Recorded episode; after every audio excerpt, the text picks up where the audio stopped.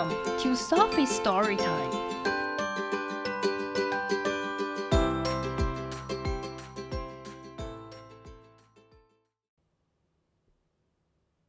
Today's story is Oliver's Hair, written by Theo Tsecouras, illustrated by Camille Ferrari.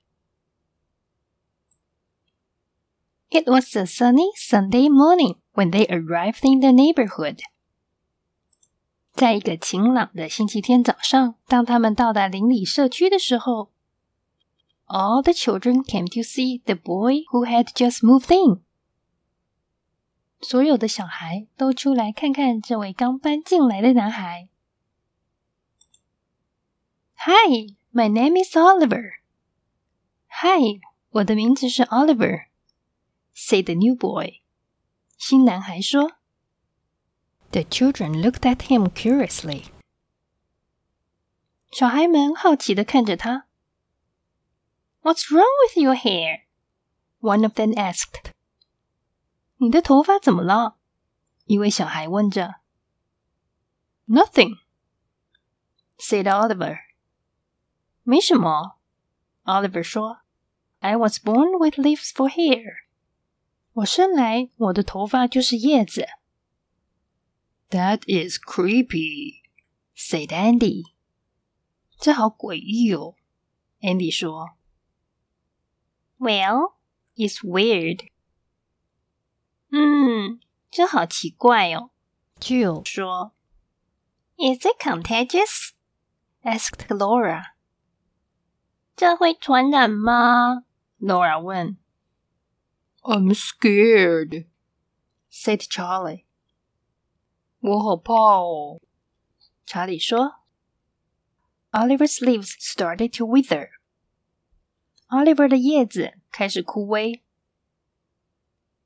But there's nothing wrong with me, he said. 但是这又不是我的问题，他说。No, everything is wrong with you. You are a freak, said Andy. 不，你每样东西都有问题，你是怪胎。Andy 说。The others said nothing。其他的人都不吭声。This upset Oliver。这让 Oliver 很沮丧。So he rode off on his bike。所以他骑上他的单车。The children chased after him。这些小孩追着他。Let's see where he goes," said Andy. 让我们看看他去哪。Andy 说。Oliver was so sad, yellow and brown leaves began shedding from his head as he cycled into the forest.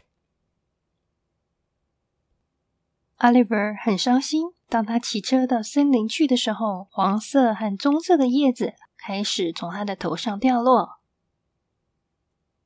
after a long chase, they found themselves deep in the forest, exhausted and lost.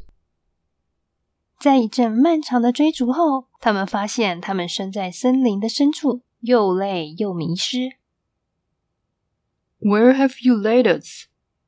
said Andy. 你带我们来到哪里了？Andy 说：“Now we are lost because of you.” 现在我们迷路了，都是因为你。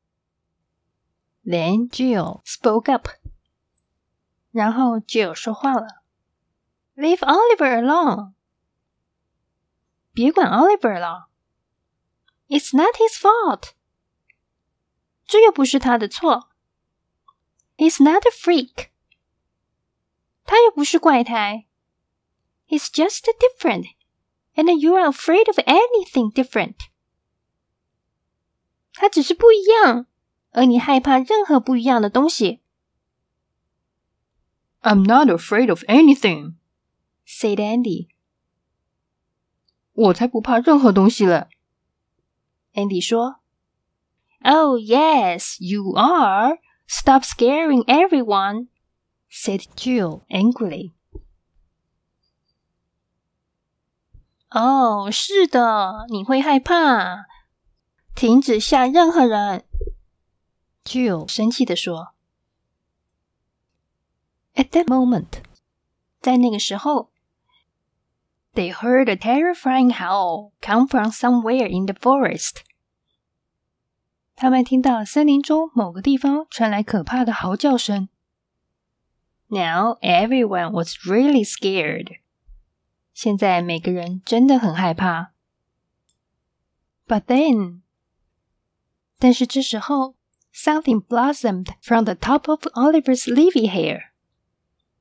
有东西从 Oliver 浓密的头发顶上绽放出来。He had just had an idea。他想到了一个办法。We are not lost, said Oliver。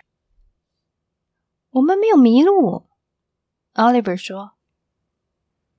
We can follow the trail of my fallen leaves。 我们可以跟随着我掉下来的头发小径。his hair was now green again. 他的头发现在再次绿了。So they all followed the yellow leaves. 所以他们都跟着黄叶子。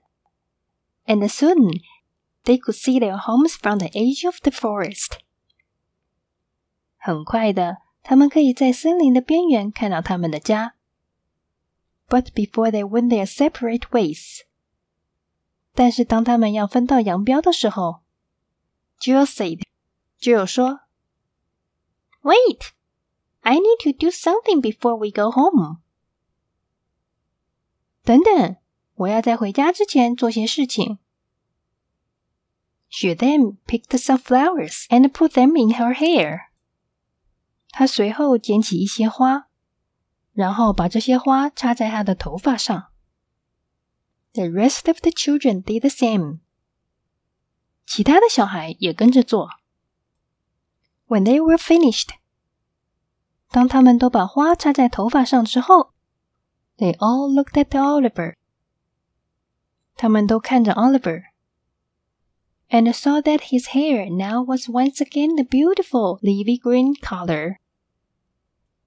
然后看到他的头发在这时候，再一次变成一个美丽浓密的绿色。The end.